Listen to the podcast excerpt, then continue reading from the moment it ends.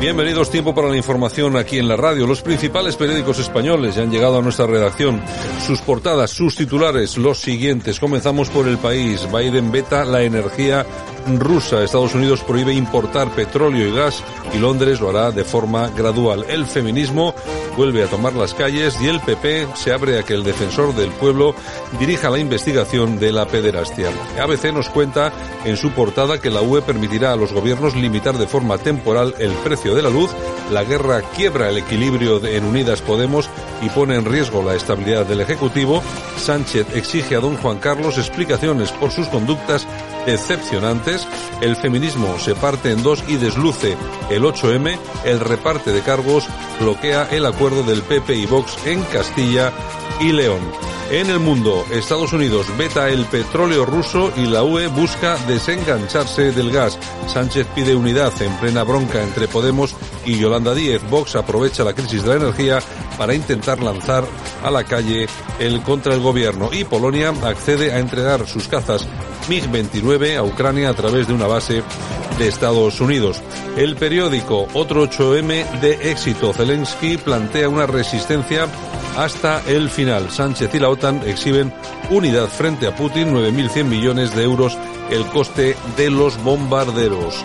En el periódico de Extremadura, La Marea Lila vuelve a las calles a por la igualdad. Tras dos años de pandemia, la ciudadanía reclama de nuevo derechos igualitarios, aunque la prostitución divide a los colectivos feministas. En la vanguardia, las siderúrgicas paran por el alto precio de la energía.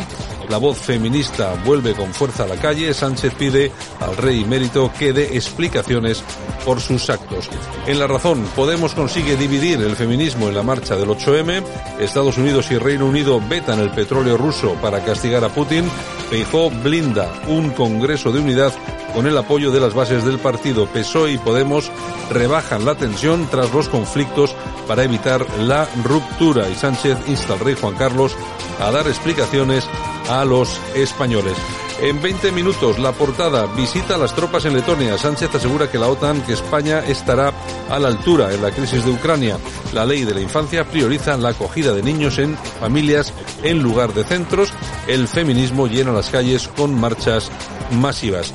Prensa económica en cinco días, más móvil, más Orange. El grupo lidera el mercado móvil y de banda ancha, valora en 11.500 millones más móvil y en 8.100 Orange y Spenger puede ser el CEO y en la gala nombrará presidente. Y en el economista, el gobierno intervendrá el mercado eléctrico para rebajar el precio de la luz.